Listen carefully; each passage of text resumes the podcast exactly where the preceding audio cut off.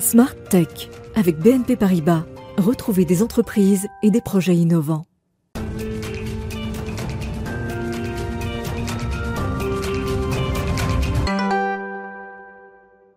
Bonjour à toutes et à tous, bienvenue dans Smart Tech, l'émission que vous regardez à 11h en direct le matin sur la chaîne Bismart. C'est l'émission qui s'intéresse au monde de l'innovation, à la nouvelle société numérique. Société numérique dans laquelle il y a beaucoup de cybercrimes. Et il y en a, euh, il y a certaines attaques, en tout cas dont on ne parle pas beaucoup, sont les attaques et les fraudes vocales. Vous allez découvrir en introduction de l'émission un outil qui permet de lutter contre cette technique de fraude, la fraude vocale. Ce sera le sujet de l'interview avec Dominique Angot dans quelques instants. Et puis au cœur de cette émission, on va s'intéresser aux algorithmes. Justement, quel est leur niveau d'influence dans nos prises de décision au quotidien? Est-il nécessaire de les auditer? Qu'appelle-t-on euh, la nécessité de transparence euh, réclamée euh, vis-à-vis des géants du numérique sur leurs algorithmes? On en parle avec deux experts et on découvrira une solution d'audit déjà en cours de construction. Et puis on retrouvera notre rendez-vous avec le biomimétisme, comment la nature nous inspire de nouvelles solutions technologiques. Avant de conclure par notre séquence Ils font demain. Mais tout de suite, on enchaîne avec euh, l'interview. On va parler donc d'une techno qui détecte les fraudes vocales.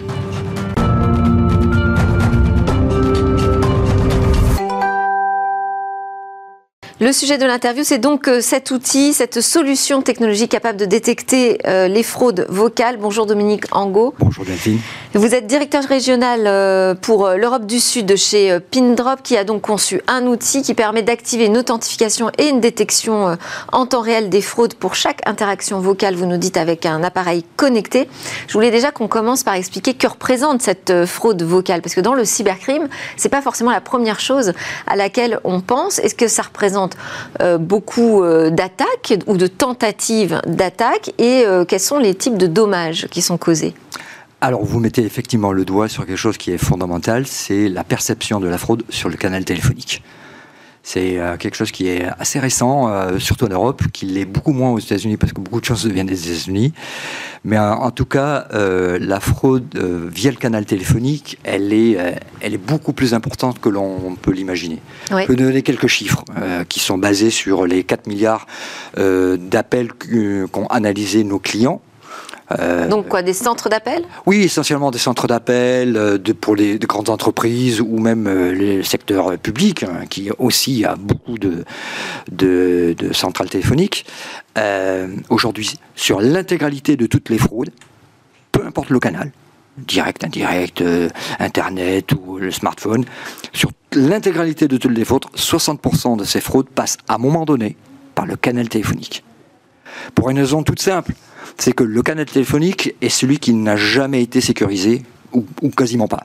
Depuis 20, 30 ans, les entreprises ont beaucoup investi sur le canal Internet et mobile.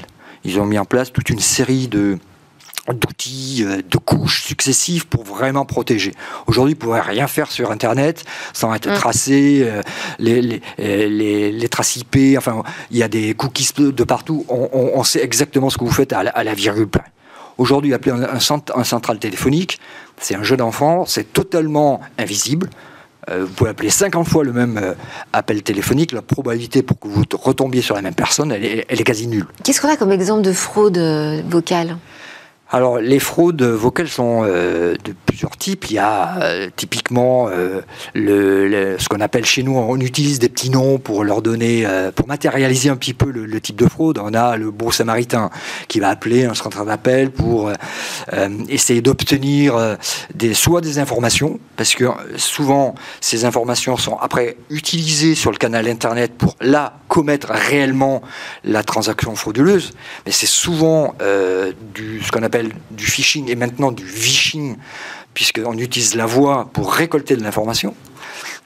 Et donc on va retrouver le, fameux Samaritain qui va appeler un centre d'appel, se faire passer pour euh, quelqu'un de tout à fait euh, normal, qui va dire qu'il a oublié ses codes, voilà. Ou alors on va retrouver une typologie euh, de fraudeurs beaucoup plus organisés avec monsieur, madame, qui vont jouer des rôles à tour de rôle, qui vont appeler une fois à, des, à, des, moments différents de la semaine, qui vont demander des informations complémentaires. On, va avoir après monsieur, on l'appelle monsieur robot parce que son objectif c'est récolter sur la base d'informations déjà volées dans le darknet, mais continuer à avoir toutes les informations nécessaires pour faire une usurpation d'identité ou une, une, prise de compte à distance euh, sur un client d'une banque par exemple. Ou dans, euh, Et alors au final c'est quoi? C'est de l'argent donc qui s'en va dans les mauvaises poches euh? Ah ben, C'est surtout ça. Les fraudeurs sont là uniquement pour des raisons financières. Ils ont pour objectif de prendre, de souscrire des faux emprunts et ne jamais les payer, bien évidemment. Une fois qu'ils ont récolté les, les 15 ou 20 000 euros pour euh, prétendre remplacer sa toiture, euh, l'établissement d'un crédit est de sa poche. Donc là, je cite un exemple, mais euh, vous avez des exemples pareils dans l'assurance, que ce soit l'assurance dommage ou l'assurance vie, ou détourner les bénéficiaires d'un portefeuille d'assurance vie parce qu'on sait que la personne est bientôt sur le point de décéder, donc il suffit de faire un changement de bénéficiaire, envoyer un RIB, et, donc du coup récupérer des fonds qui ne sont pas les siens. Et donc ça, ça passe à un moment par euh, un appel, euh, et vous dites aujourd'hui c'est le moins sécurisé. Alors ça a quand même pas mal bougé sur la téléphonie, puisque maintenant c'est de la voix sur IP, donc ça permet j'imagine d'avoir des techniques euh, un peu plus pointues. Sur quelle technologie repose votre solution, vous, de détection de la fraude? Alors la voix sur IP, elle est un petit peu plus sécurisée, quoique euh, les, chiffres sont là quand même pour en témoigner. Notre, notre solution est, assez simple à comprendre, beaucoup plus complexe dans, sa constitution. En fait, on utilise plusieurs facteurs de micro-signaux, ce qu'on appelle les signatures, qui viennent à la fois de l'appareil, du comportement de l'individu et euh, de, ce qu'il fait euh, au quotidien dans notre téléphone. Donc si je reprends l'appareil. C'est-à-dire, oui. Si je prends l'appareil, on va récupérer des centaines de euh, micro-signaux de l'appareil. Ça va de, par exemple, la fréquence du codec utilisé dans le micro.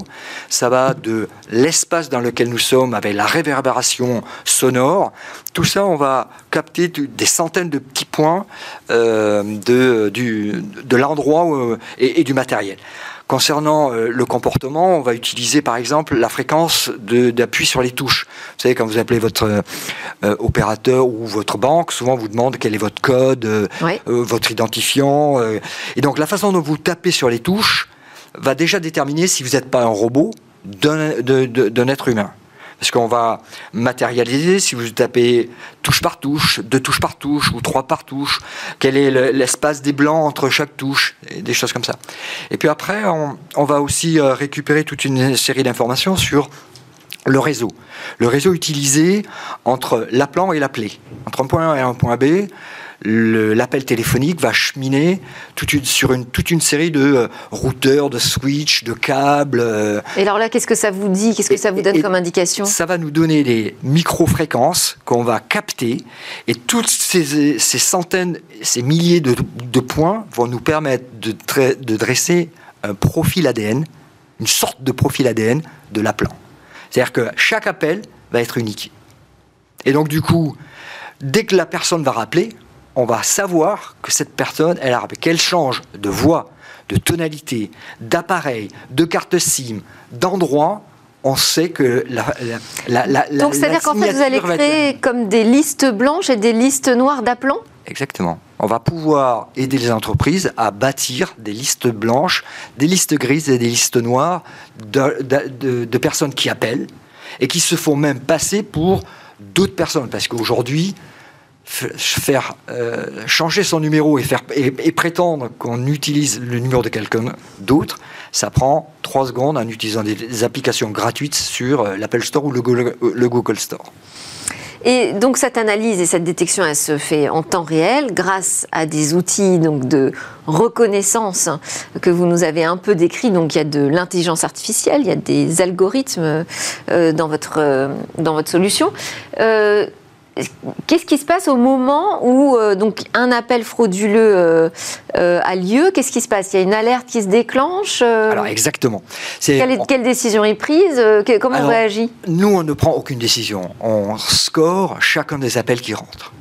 Donc, et, et donc en temps réel, au bout de quelques secondes, on va sortir un score de risque euh, que l'on va... Et qui va s'afficher sur l'écran de l'interlocuteur. Alors, on peut très bien soit envoyer ce score directement à une cellule fraude qui va potentiellement demander à, analyser davantage ou, ou alors à bloquer l'appel, ou alors on peut envoyer en parallèle ce, ce, score sur le portail de l'agent euh, du centre d'appel, par exemple.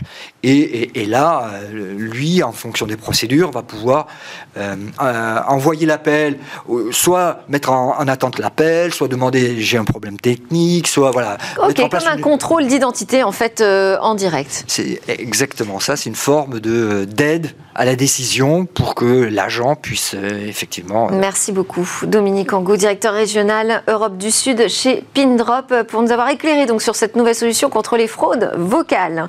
À suivre dans Smart Tech, on s'intéresse justement à l'audit des algorithmes. Alors, pour reprendre la main sur nos vies numériques, eh bien, peut-être faut-il exiger d'auditer les algorithmes. Qu'est-ce que ça veut dire exactement auditer les algorithmes et comment peut-on procéder? On en parle avec euh, Benoît Rothenbourg, qui est euh, informaticien, docteur en mathématiques appliquées, euh, Sorbonne Université, entrepreneur aussi dans la tech. Et puis, au printemps 2020, vous rejoignez l'INRIA, donc l'Institut national de recherche en sciences et technologies du numérique, pour y piloter le projet Regalia. Alors, Regalia, c'est justement un système d'audit des algorithmes des plateformes numériques. On va en parler ensemble. Et puis à côté de vous, Thomas Solignac, entrepreneur, expert en intelligence artificielle, cofondateur de golem.ai. C'est une start-up qui développe et euh, vend des solutions d'IA qui sont spécialisées dans euh, la lecture et l'analyse de texte pour automatiser et assister les métiers en entreprise. Alors vous êtes à l'opposé justement euh, des approches boîte noire de l'IA. On en a déjà parlé ensemble. Vous défendez une vision de l'IA ancré dans la logique, le raisonnement, avec une exigence de transparence. Donc a priori, vous vous rejoignez, mais euh, vous êtes des acteurs très différents, vous du côté de la recherche, vous du côté de l'application en entreprise. Merci d'être euh, en plateau avec nous. On va commencer déjà par peut-être un peu de contexte, Benoît Rothenbourg. Quel est aujourd'hui euh, l'impact qu'ont les algorithmes dans notre vie au quotidien? Quel est le poids de l'influence finalement de l'IA sur nos décisions? Oui, je pense que euh, c'est venu petit à petit, mais aujourd'hui, le poids, il est considérable. Si vous avez un ado à la maison, il reçoit à peu près 300 recommandations algorithmiques par jour. De tout ordre alors TikTok toutes les 5 secondes, par exemple. D'accord. Alors si c'est un ado plus âgé, ça peut être Tinder, c'est pareil. Hein, chaque mouvement de pouce que vous faites sur Tinder, euh, enfin selon, selon vos préférences, chaque mouvement de pouce, c'est une, ça fait suite à une recommandation qu'on accepte ou qu'on refuse. Donc ça c'est la partie euh, TikTok, Tinder, on a la même chose sur euh, Booking, on a la même chose sur Deliveroo. Tout ça. Donc c'est de l'influence, pas seulement euh, sur des choix qui peuvent paraître un peu légers de qui je vais suivre demain sur mes réseaux sociaux, mais ça peut aussi influencer des achats, bien sûr. Voilà, alors on, a un milliard de transactions commerciales sur Internet en France par an. Donc bah, vous-même, hein, c'est quelques fois par semaine. Donc vous êtes guidé, alors évidemment vous êtes aussi guidé quand vous allez à Auchan, mais vous êtes guidé quand vous êtes sur Amazon, où vous avez une buy box, vous avez des listes, et vous choisissez parmi une proposition que vous fait Amazon ou que vous fait une, euh, une marketplace en général. Et ça peut aller jusque de, l'influence euh, euh, politique oui, alors les, algorithmes qui vous sont recommandés, ben, par exemple, imaginez que vous avez suivi certaines vidéos naturopathes, certaines vidéos de bien-être, il y a une petite propension euh, pour que euh, l'algorithme de YouTube, l'algorithme de Facebook, vous propose un contenu, par exemple anti-vax. Euh, parce que statistiquement, il y a un peu plus de chances que vous puissiez être intéressé et ce contenu anti-vax va créer de l'engagement. Donc il est rentable, entre guillemets, au sens engagement, pour Facebook, YouTube, Twitter. Oui, pour finalement une petite poignée d'entreprises aussi. Ça, c'est un des, grands euh, mm. questionnements. Ce qui est unique, je pense, hein, dans même l'histoire de l'homme, c'est qu'on a 15 entreprises. Si je prends les chinoises, on en a peut-être 20.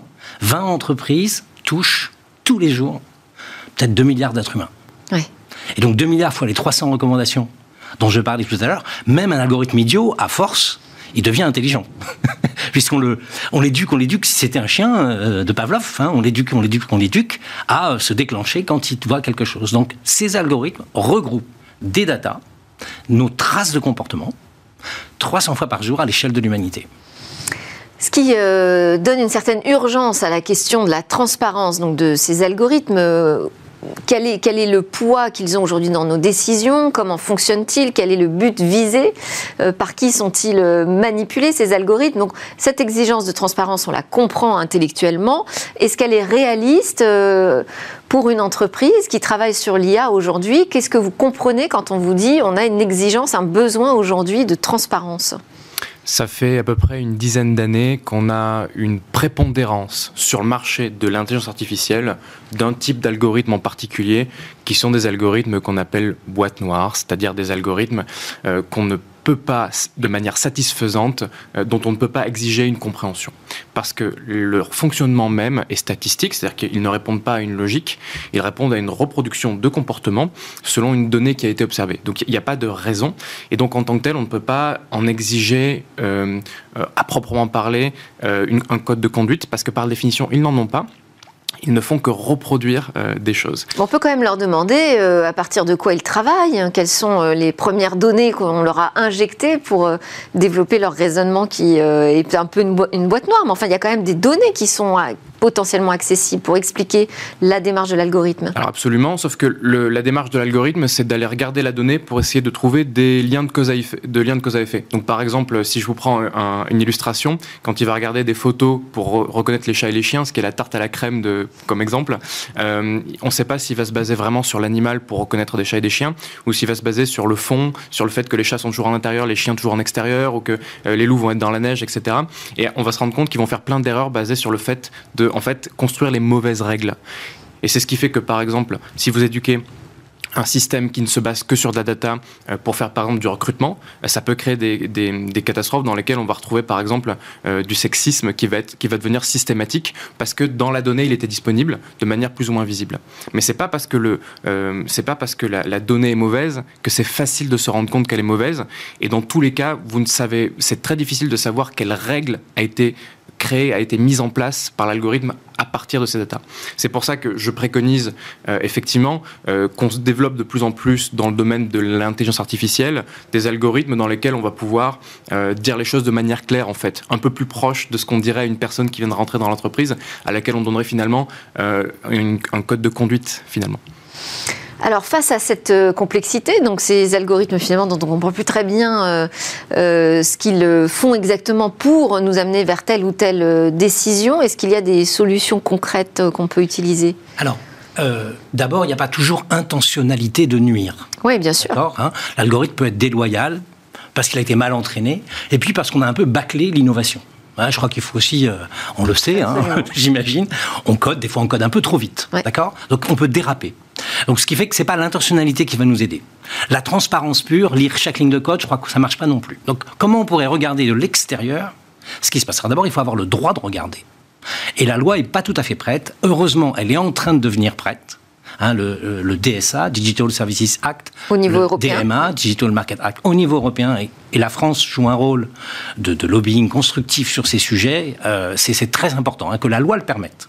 Aujourd'hui, si vous scrapez, hein, si vous allez Regardez sur le web comment se comporte Deliveroo, comment se comporte Twitter. Si vous voulez regarder pour faire des études, euh, parce que c'est pas aussi simple qu'une grille de programme à la télé. Hein. Il suffit de regarder. Euh, il y a une émission qui est passée à 13h40. Je peux sanctionner TF1 ou, France 2. Là, c'est pas pareil. Il faudrait, il faudrait se mettre dans les conditions où l'algorithme fonctionne. Donc, on n'a pas le droit aujourd'hui. Les conditions générales d'utilisation de la plupart de ces plateformes vous interdisent de faire des choses un peu systématiques. On peut le comprendre aussi. Parce que si on les bombarde euh, nuit et jour. Hein, c'est comme un test PO. Si, je vous prends, prélève votre sang pendant la course, vous allez faire la tête. D'accord? Donc, euh, on ne peut pas faire n'importe quoi. Mais aujourd'hui, on peut presque rien faire. Donc, il faut que la loi change. Et ensuite, il faut essayer, si ces algorithmes sont malins, c'est parce qu'ils détectent des petits travers de nos comportements. Vous ressemblez à ça quand vous faites ça. Euh, si vous faites ceci, ceci, ceci, cela, il y a pas mal de chances que vous fassiez cela. Donc c'est parce qu'il y a ces petits travers comportementaux que ces algorithmes repèrent euh, qu'ils deviennent malins. Donc il faut quelque part faire comme du testing. Autrefois en boîte de nuit, hein, on, teste un testing un peu malin. Donc c'est une approche que nous, nous, poussons à INRIA. C'est l'approche dite boîte noire. On a une sorte de boîte noire, on ne sait pas comment elle se comporte. Alors quand c'est la boîte noire de monsieur, elle est peut-être vertueuse. je vais lui faire confiance. Il a l'air plus costaud que moi. Mais par contre, euh, je peux pas lui faire confiance de manière absolue parce que lui-même n'est pas sûr. Hein, si, toutes les technos qu'il a mis en place euh, ont été faites un peu trop rapidement, il n'a pas pris le temps de prendre le recul. Donc, boîte noire. Et on va essayer de bombarder en boîte noire pour savoir si le comportement est déviant ou loyal par rapport à ce qu'on attend d'un comportement. Et ça n'est pas si facile que ça. Alors, vous dites on n'a pas l'autorisation aujourd'hui, les, CGU ne, le permettent pas. Euh, vous dites que c'est notamment compréhensible parce que sinon euh, ce serait une attaque permanente presque contre ces, ces algorithmes. Mais il y a peut-être une autre raison. Est-ce que c'est pas un secret de fabrication finalement? Alors, le, secret de fabrication, euh, il n'est pas forcément. Alors, c'est le paradoxe, c'est que si on a beaucoup, beaucoup d'approches euh, qui sont boîte noire sur le marché, c'est parce que depuis 10 ans, tout le monde réutilise les mêmes techniques. Et il y a une raison à ça. Hein. Il n'y a pas assez d'experts, euh, de manière générale, en informatique sur le marché, et il n'y a pas assez d'experts en intelligence artificielle. Donc, on réutilise. Donc, on va chercher des briques qui sont mises à disposition par les GAFAM, en gros. Hein. Absolument. Alors, on, peut piocher dans l'open source. Aujourd'hui, il y a beaucoup de choses, mais globalement, voilà, les briques des GAFAM sont extrêmement réutilisées. Et globalement, ça fait une économie de compétences parce que euh, ça évite d'avoir à recréer des systèmes. Le défaut, c'est qu'on a systématisé et rendu quasiment euh, euh, universel des systèmes qui en fait ne sont qu'une manière parmi d'autres. Et l'idéal aujourd'hui, et c'est normal, on a des temps. Hein, C'est-à-dire que dans les temps industriels, voilà, quand on met en place de nouvelles technologies, il y a des phases avec des avantages et des défauts. Là, ça fait une dizaine d'années qu'on met en place des choses qu'on ne peut pas trop regarder de l'intérieur. Ce serait bien qu'on passe vers une phase où on va pouvoir euh, avoir des choses qui, par nature, j'insiste, par nature, sont transparentes. Ça veut dire que dans ce cas-là, on va plus essayer de poser des sondes. On va avoir un système qui, de lui-même, rend des comptes. Et ça, ça se prévoit dès le début. Donc, c'est de la conception et c'est dans la manière dont on prévoit les algorithmes. Et, quand même, sur cette question de secret fabrication, enfin, c'est un peu comme si on demandait à Coca-Cola de nous délivrer sa recette. Alors, non, parce que vous pouvez goûter Coca-Cola quand même il y a des normes qualité chez Coca, enfin j'imagine. Hein. Hum. Donc, ils vous délivrent pas n'importe quoi. Donc, est-ce que la norme qualité qui détecte ce qu'il y a à l'intérieur d'un Coca reproduit la recette? Pas tout à fait. Donc, je pense que si on audite un algorithme, ou si on, par construction, hein, c'est un peu deux philosophies, par construction, on force l'algorithme à être propre, à respecter des règles, qui ne sont pas toujours évidentes à la construction, hein, parce qu'on peut déraper en cours de route, parce que tout à coup, on découvre quelque chose. Donc, euh, c'est très difficile de s'imposer dès le début d'être propre. Mais bon, admettons qu'on arrive à bâtir ça, c'est pas pour autant que je vais faire du ce qu'on appelle reverse engineering. Hein. C'est pas pour autant que je vais être capable de complètement reconstruire l'algorithme. Je vais sentir que l'algorithme joue un peu trop sur la variable genre ou joue un peu trop sur l'adresse. Je vais le sentir. Mais pour autant, je vais pas voler le secret industriel. De... Donc je ne suis pas trop inquiet sur... C'est un argument donné par les plateformes, et je le comprends. Mais ça, ça se... Euh, je dirais, ça se pose comme contrainte. Vous n'avez pas le droit de me bombarder 3 milliards de fois par semaine. Euh, voilà, il faut, quand même. Euh, on revient sur le test de l'EPO. Est-ce que j'ai le secret d'un cycliste quand je lui fais un test EPO Non. Et est-ce que euh, cet audit, il n'existe pas déjà? Parce que quand même, on imagine que toutes ces grandes entreprises qui travaillent sur la donnée, qui créent ces algorithmes et ces briques qui sont utilisées par, euh, par beaucoup, euh, j'imagine qu'elles ont des équipes qui auditent en permanence quand même ce qu'ils produisent au niveau algorithmique. Alors, l'audit, effectivement, euh, c'est quelque chose qui sert à un moment donné à normaliser les technologies. Il euh, faut comprendre que c'est quand même quelque chose à double tranchant. C'est-à-dire que quand on est en train de faire, euh, d'être dans l'innovation, et l'intelligence artificielle, c'est beaucoup d'innovation, c'est plutôt un ralentissant. Ça explique le fait que sur beaucoup de choses qui sont en train de se mettre en place et qui marchent déjà extraordinairement bien, mais qui sont quand même nouvelles, on va pas être sur de l'audit systématique. Et d'ailleurs, si on imposait de l'audit systématique tout le temps dès le départ, on serait probablement en train de se ralentir considérablement alors qu'on a peut-être des, approches intermédiaires de ce point de vue-là, euh, de la régulation, une attention et une vision technologique plus saine. Euh, en revanche, il est clair que euh, de plus en plus, pour pouvoir faire de l'IA à grande échelle, on va être sur de l'audit systématique. Oui, enfin, quand on a découvert avec les Facebook Files que les, fabricants, on va dire, d'algorithmes de Facebook avaient parfois l'impression de perdre la main euh, sur, euh, sur leur propre secret de fabrication, de plus comprendre pourquoi l'algorithme s'emballait euh, parfois dans des recommandations, on se dit que la nécessité d'audit, elle est du côté effectivement de la régulation et peut-être aussi en interne. Alors d'abord, Facebook, vous citez l'exemple. Si on prend les contenus haineux hein, qui, circulent parfois sur Facebook, Facebook explique hein, euh, que, et je pense que c'est de bonne foi, que si vous avez des langages qui sont pratiqués par assez peu de personnes dans le monde, vous avez mal entraîné l'algorithme de détection de contenus haineux dans un langage absolument mineur. Hein. Bon, et donc, Mais qui peut avoir des conséquences euh, majeures et dramatiques. Sur ces populations, je crois que c'est l'exemple que cite Facebook, c'est en Inde, où, euh, qui est la plus grosse démocratie du monde, hein, où on peut avoir du contenu haineux qui circule dans certaines régions pour certaines ethnies contre en général une autre ethnie, c'est plus rigolo. Mm. Donc on, sent bien que c'est très fin, ça peut devenir très fin. Et donc si Facebook voulait tout surveiller, il faudrait mettre en place ce qu'on appelle des contre-métriques. C'est-à-dire qu'il y, a la métrique qui est optimiser l'engagement, hein, optimiser le nombre de clics et donc la pub. Ça, c'est la, métrique. Un algorithme obéit à une métrique. Mais s'il se trompe, c'est-à-dire que s'il est pas bien avec les femmes, pas bien avec les hommes, ou très dissymétrique sur les couleurs de peau, ou très dissymétrique sur les langues, à ce moment-là, c'est une contre-métrique qu'il faudrait mettre en place. Attention, algorithme, là, tu te comportes pas bien. Alors, c'est une des philosophies de Facebook qui a développé, qui a une équipe qui s'occupe de ces Ils ont quand même tout intérêt à travailler sur ces, euh, eux commencent, sur ces mesures et ces audits. Ils sont gros, ils peuvent. Et est-ce que seuls eux, peut-être, sont capables aujourd'hui d'auditer? Qui est capable d'auditer les algorithmes des géants du numérique? Alors, l'être humain n'est pas tout à fait démuni. Vous avez des gens très malins à la DGCCRF, euh, pour ne citer que, à la CNIL. Direction générale euh, la fraude. De la répression des fraudes. Et vous avez aussi euh, les douanes qui, qui vont regarder certaines choses, vous avez les impôts. Donc, en fait, ces algorithmes sont quand même audités, disons, d'une manière macro, d'une manière un petit peu large.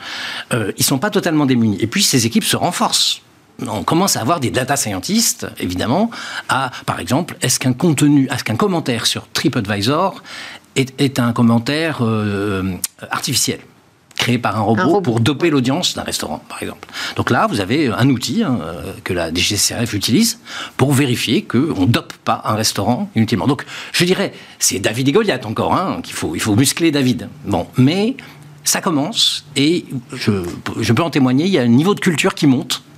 D'abord, on, on commence à avoir le droit de le faire, et il y a un niveau de culture qui monte, donc c'est un mélange d'experts humains, malin, qui sait un peu comment on fraude, et de techno, data scientist, data engineer, euh, plateforme. Hein, il, faut, il faut un peu tout ça. Euh, donc euh, je pense que le combat n'est pas perdu, mais on a pris un peu de retard. Et sur cette question euh, justement de vitesse ou pas, vous, l'avez un petit peu évoqué, est-ce qu'on risque pas de se ralentir finalement? Parce que on voit qu'en Europe, on est en train euh, d'installer des nouveaux règlements qui vont nous permettre davantage d'avoir euh, cette capacité d'auditer les algorithmes, mais est-ce qu'on risque pas de se ralentir nous-mêmes? Parce qu'on va être les premiers concernés, les entreprises françaises, européennes vont sans doute être les premières concernées par, par ces nouvelles règles. Est-ce qu'on risque pas de se ralentir? Dans cette course technologique, Thomas Solignac? Il faut comprendre que l'informatique, de manière générale, a toujours été euh, auditée. Il y, a tout il y a même tout un secteur de l'informatique qui vise à effectivement avoir des systèmes les plus démontrables ou les plus qualitatifs possibles. Mais globalement, par nature, je dirais, euh, les systèmes, les logiciels, en fait, euh, sont tout à fait auditables et ça pose pas de souci. Ce qui, a posé ce souci, c'est justement qu'on a beaucoup mis de boîtes noires. et en fait, ces boîtes noires, c'est ça qui crée l'étrangeté. C'est-à-dire que c'est à cet endroit-là qu'il y a un surcoût énorme parce qu'on se retrouve avec des systèmes qu'on peut plus regarder de l'intérieur, qu'on peut seulement tester de l'extérieur finalement. Et c'est étrange parce que euh, les machines ont toujours eu de la transparence et on a toujours eu un niveau d'exigence pour elles très supérieur à ce qu'on aurait par exemple pour une personne. On ne peut pas valider dans l'absolu une personne et sa capacité à réagir dans toutes les situations. On peut le faire avec une machine parce que son comportement est déterministe. En passant sur les boîtes noires, on a cassé ce déterminisme-là on est passé sur des systèmes où finalement, quand on leur donne un peu plus de données, on n'est plus tout à fait sûr à chaque fois de euh, est-ce qu'on peut toujours compter sur euh, ce qu'on a validé avant. Donc on est sur des systèmes qui se dérégulent en permanence et qui dérivent. Et en fait, c'est ça le fond du problème. Et c'est pour ça que la régulation, de manière générale, de tous ces algorithmes bois noirs est très complexe. Et euh, oui, ça, ça, va ralentir, ça va ralentir assurément, et pour une bonne raison. Tout simplement parce que ces algorithmes qui sont un peu par nature instables.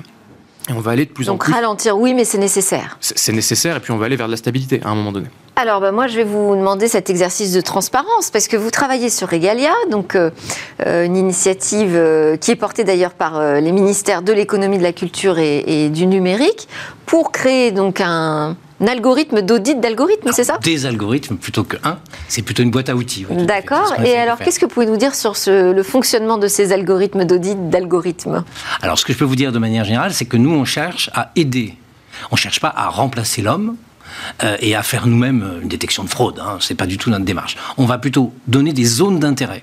C'est un peu comme un douanier à qui on dirait va regarder le container dans le port. euh, voilà, en général, quand il est bleu, ça sent mauvais. hein. Donc on est plutôt dans une démarche préalable Euh, et euh, on va si, si un être humain qui, qui regarde une plateforme comme Deliveroo, comme Uber Eats, c'est pas évident de savoir quand est-ce que les prix bougent, pourquoi on vous recommande ça. Donc nous, on va le faire de manière un peu systématique.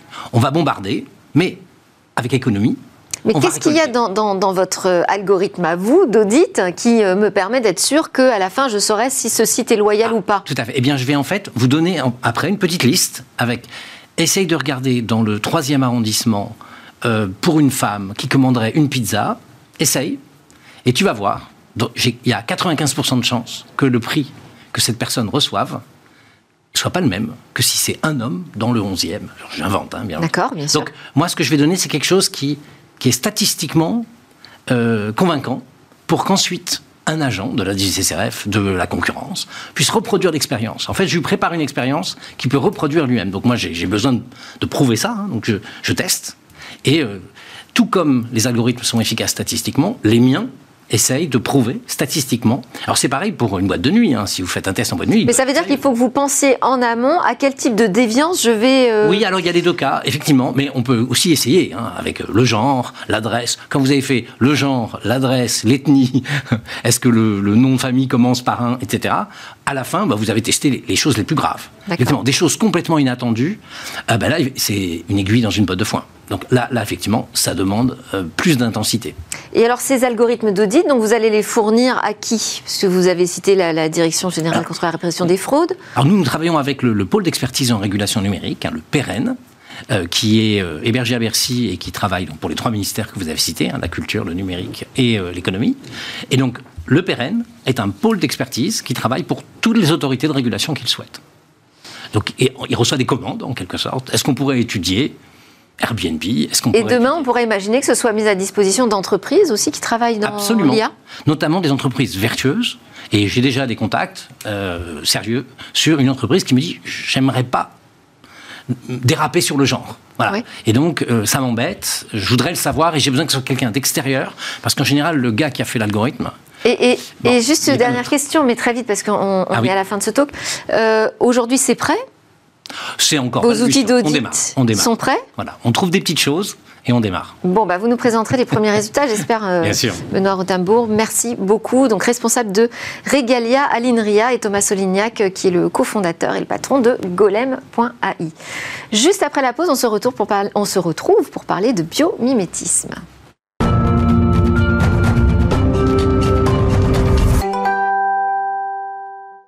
Vous êtes de retour sur le plateau de Smart Tech, l'émission qui vous parle de l'innovation, de la nouvelle société numérique. On est sur la deuxième partie de cette émission et c'est l'heure de notre rendez-vous avec la nature, avec le biomimétisme ou comment la nature nous inspire de nouvelles technologies. C'est avec Sidney Rostand, le fondateur de Bioxégie. Bonjour Sidney. Bonjour Delphine. Aujourd'hui, ce qui va nous intéresser, ce sont les fourmis, les passionnantes fourmis. Qu'est-ce qu'on sait déjà sur elles? Les fourmis, c'est les grandes favorites de Bioxégie. Alors, euh, il y en a de toutes les formes, toutes les tailles. Elles font 2 mm, elles font 3 cm. Euh, euh, on, on estime qu'il y en a plusieurs dizaines de millions de milliards dans le monde. L'ensemble des fourmis pèse autant que l'humanité tout entière. Les fourmis les plus âgées, elles ont 120 millions d'années. Donc c'est-à-dire qu'elles existaient déjà à l'époque des dinosaures. Et d'ailleurs, la plus ancienne est française. Figurez-vous qu'on l'a trouvée en Charente. Ah oui? Oui, c'est une vraie histoire. Euh, les fourmis, effectivement, vivent dans tous les milieux, euh, des forêts tropicales aux forêts euh, boréales. on les trouve un petit peu partout. Elles ont des systèmes très complexes. Ce qui dénote beaucoup chez les fourmis, c'est leur socialité. C'est-à-dire que ce sont des insectes, en fait, qui vivent dans des colonies et dans des vraies sociétés tellement sophistiquées qu'il y a certaines fourmis, et si je prends que deux exemples, qui ont créé, qui ont recréé en fait des systèmes sociaux qui se retrouvent aussi ou qui ont existé euh, d'une part comme de l'autre chez les êtres humains. Le premier exemple que moi j'ai, c'est l'agriculture, et je trouve ça assez incroyable. Il y a des fourmis qu'on appelle des fourmis champignonistes euh, qui cultivent et domestiquent des champignons. Non pas pour s'en nourrir, mais en fait elles vont aller chercher des feuilles pour nourrir les champignons avec ces feuilles-là. Les champignons vont venir dégrader les feuilles, ça va créer des protéines et les fourmis vont uniquement se nourrir de ces protéines spécifiques. Donc l'agriculture a été inventée ça, c'est un coup à plusieurs bandes, quoi. c'est c'est assez incroyable. Ouais. Deuxième exemple que moi j'aime bien, qui est assez glauque mais qui est assez rigolo, c'est l'esclavage. Il faut savoir que vous avez certaines fourmis, qu'on appelle des fourmis samouraïs, c'est des fourmis guerrières avec des grosses mandibules sous forme de sabre, qui vont venir aller kidnapper des larves d'autres fourmis, d'autres espèces de fourmis un petit peu plus faibles. Elles vont aller chercher ces, c'est vrai, c'est du kidnap, hein, et elles vont chercher ces larves- larves-là, elles vont les faire grandir et après elles vont les obliger à venir faire tous les travaux de maintenance c'est-à-dire maintenance, chercher la nourriture, etc. Donc ces systèmes en fait ultra spécifiques viennent organiser les colonies de fourmis euh, et c'est des animaux qui sont évidemment assez incroyables aussi de par leurs caractéristiques et c'est là où ça intéresse le biomimétisme, c'est que des caractéristiques, bon il y a des anecdotes incroyables, hein. une fourmi c'est capable de supporter, euh, de porter 60 fois son poids, Euh, les reines sont capables de donner naissance à 200 millions de fourmis dans leur vie, il y a certaines fourmis qui vivent jusqu'à 30 ans, euh, enfin c'est c'est assez incroyable. Mais je vais m'arrêter sur un exemple aujourd'hui d'une fourmi que moi je trouve extraordinaire. C'est aussi une des favorites de Bioxégie. C'est la fourmi argentée du Sahara. Alors, ça Très compte- joli nom. voilà, c'est déjà c'est un très beau nom. Euh, on l'appelle fourmi argentée parce que ses couleurs sont argentées. Alors, ce qui, comme je disais, ce qui la caractérise, c'est que comme beaucoup de fourmis, elles vivent aussi dans des milieux qui sont extrêmes et notamment elles vivent effectivement dans des déserts. Le problème pour une fourmi dans un désert, c'est un le repérage très difficile dans un environnement très neutre en fait, sans euh, capacité à se repérer dans l'espace, de retrouver sa colonie quand on va chercher euh, à manger. Deuxièmement, c'est l'environnement est aride. Il fait jusqu'à 70 degrés sur le, sur le sol. Donc une fourmi, euh, elle doit se réguler thermiquement parce que si elle est à 70 degrés, si elle maintient pas sa température à température constante autour de 40-50 degrés, elle grille tout simplement. Donc aridité et derrière ça, il y a effectivement la question du repérage. Et comment elle fait alors? Pour se repérer. Alors déjà sur l'aridité, je vais commencer par l'aridité. Sur l'aridité, donc pour éviter en fait de chauffer et de griller, elle va avoir, et c'est ce qui lui donne en fait sa couleur argentée, elle va avoir des poils sous forme triangulaire ultra spécifiques qui sont capables de réfléchir les rayons pour éviter de chauffer par le rayonnement solaire. Donc c'est de la thermorégulation par euh, effet optique, très intéressant d'un point de vue de la construction en biomimétisme, c'est-à-dire qu'on va essayer, et il y a des études qui sont menées là-dessus, des sortes de poils en fait, alors évidemment c'est pas les mêmes échelles, sur le toit de certains bâtiments dans des zones arides, dans des zones désertiques ou dans des zones exposées au soleil pour refroidir en fait le toit, refroidir les façades des bâtiments et éviter la surconsommation de clim. Donc ça c'est le premier exemple. Maintenant le plus incroyable, figurez-vous, c'est effectivement le repérage. Les fourmis, généralement, vont se repérer grâce à des phéromones. Vous savez, c'est des petits éléments chimiques hein, qu'elles déposent sur leur chemin pour le retrouver. Un peu comme une, file d'Ariane. Le problème, c'est quoi? C'est que dans le désert, il fait tellement chaud que ces molécules vont s'éva- s'évaporer trop vite. Donc la fourmi du désert euh, du Sahara, la fourmi argentée, ne peut pas utiliser ces phéromones-là. Qu'est-ce qu'elle utilise? Elle va utiliser ce qu'on appelle la polarisation de la lumière. Incroyable. La polarisation de la lumière, c'est quoi? C'est la capacité à détecter, selon des toutes petites variations, la différence en fait d'ondes électromagnétiques dans la lumière. Je simplifie au maximum. Mais en gros, selon même dans le dans un milieu qui est d'apparence en fait assez homogène, vous allez avoir des petites variations de polarisation dans la lumière que la fourmi va être capable de détecter avec ses yeux. Et en plus de ça, évidemment, elle va utiliser le nombre de pas pour essayer pour essayer de retrouver en fait son point d'origine. Ce qui est incroyable, c'est que ça peut en fait, et en matière de biométrie, c'est là que c'est incroyable, ça peut inspirer en fait des systèmes de repérage sans GPS. Ça a été créé par le CNRS pour un robot qu'on appelle Antbot, un euh, robot fourmi, qui est capable en fait de retrouver son chemin sans GPS, sans centrale inerti- inertielle, sans compas, sans cartographie, uniquement par des systèmes optiques qui reproduisent le système de la fourmi, c'est-à-dire que le robot va, se- va détecter en fait la polarisation de la lumière et va être capable de se repérer comme ça. L'intérêt, il est militaire. Magique. Merci beaucoup, Sidney Rostand. Intérêt militaire, mais pas que, j'espère. Sidney- aussi. C'est Sidney Rostand, fondateur de Bioxégie, qui nous fait découvrir le biomimétisme dans Smartech. À suivre, c'est notre séquence Ils font demain.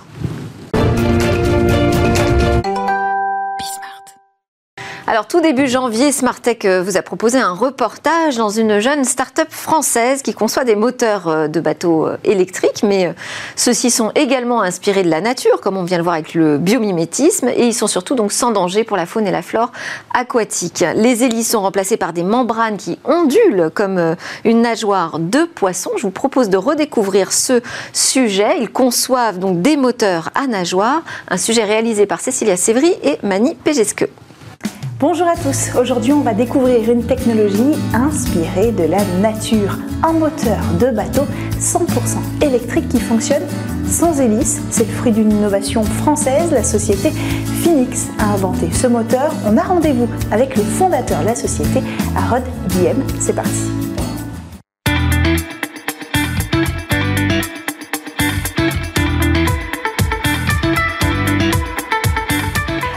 Ça c'est la technologie que vous avez mis au point chez Phoenix. Qu'est-ce que c'est? Eh bien, ce sont des moteurs de bateaux à nageoires. En fait, on remplace l'hélice des bateaux par une membrane qui ondule comme une nageoire de poisson. Mais alors, pourquoi vous avez créé ça? Ça marchait pas, les moteurs qui étaient déjà existants? En fait, on, a regardé la nature et on s'est dit qu'il y avait forcément un autre moyen de propulser des bateaux autrement qu'avec des hélices qui tournent très vite et qui perturbent la faune et la flore. Et on a regardé euh, vraiment euh, ces poissons-là et on s'est dit, OK, on va essayer de faire un moteur de bateau à nageoire. On a cherché et puis euh, au bout de deux ans, on a réussi à faire ce premier produit, le Fin 5, un moteur de bateau 5 chevaux, 100% électrique. On va voir comment ça fonctionne Avec plaisir.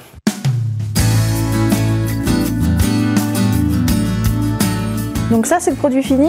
Tout à fait, le Fin 5, notre premier produit. Ok. C'est un moteur de bateau 5 chevaux, 100% électrique, dédié aux petites embarcations et voiliers jusqu'à 3 tonnes. Alors comment ça marche concrètement? Comment vous faites fonctionner cette membrane que vous en avez En fait, on, remplace l'hélice par une membrane, une membrane en forme de disque qui ondule comme une nageoire de poisson de la périphérie vers le centre et qui permet tout un tas d'avantages. C'est complètement safe avec cette membrane, on ne peut pas se blesser parce qu'il n'y a aucune pièce en rotation, donc aucun risque de, blessure. Bien sûr, c'est une technologie 100% euh, électrique pour ne pas euh, polluer euh, encore plus les, océans. Vous me montrez C'est parti. On fait le test aussi si vous pouvez mettre la main. Avec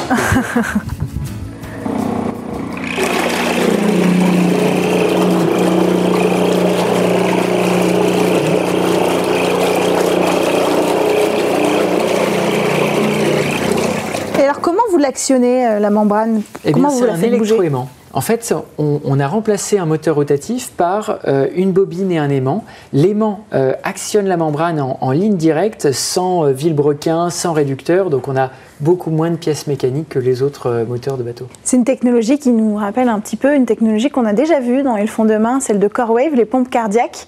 En fait, ça vient du même inventeur? Tout à fait. En fait, le, cet inventeur-là euh, a regardé la nature et s'est dit qu'il y avait d'autres moyens de propulser un bateau ou de propulser euh, des fluides, comme euh, le sang pour CoreWave. et il a vendu deux licences, une licence à CoreWave dans les pompes d'assistance cardiaque et une licence à Phoenix pour les moteurs de bateau. Alors en quoi, avec votre technologie, vous faites le monde de demain? Eh bien, on dépollue les océans, les lacs, les rivières avec ce moteur 100% électrique. L'objectif, c'est que demain, le, secteur nautique soit complètement révolutionné euh, par votre technologie Voilà, notre objectif, en fait, c'est de remplacer l'hélice. Remplacer l'hélice à la fois sur les petites embarcations, je dirais même euh, les jouets nautiques, jusqu'aux plus grands euh, moteurs de bateau. D'ailleurs, l'année prochaine, on va développer un 150 chevaux électrique alimenté par une pile à hydrogène qui servira lors des JO de Paris 2024 pour motoriser cinq embarcations qui navigueront sur la Seine pour du transport de passagers lors euh, des JO. Merci beaucoup de nous avoir présenté euh, votre technologie chez Phoenix et puis ce moteur 100% euh, électrique donc et sans hélice. Merci beaucoup. C'était Smartech. Merci à tous de nous avoir suivis. Je vous dis à demain. On se retrouve à 11h en direct sur la chaîne Bismart.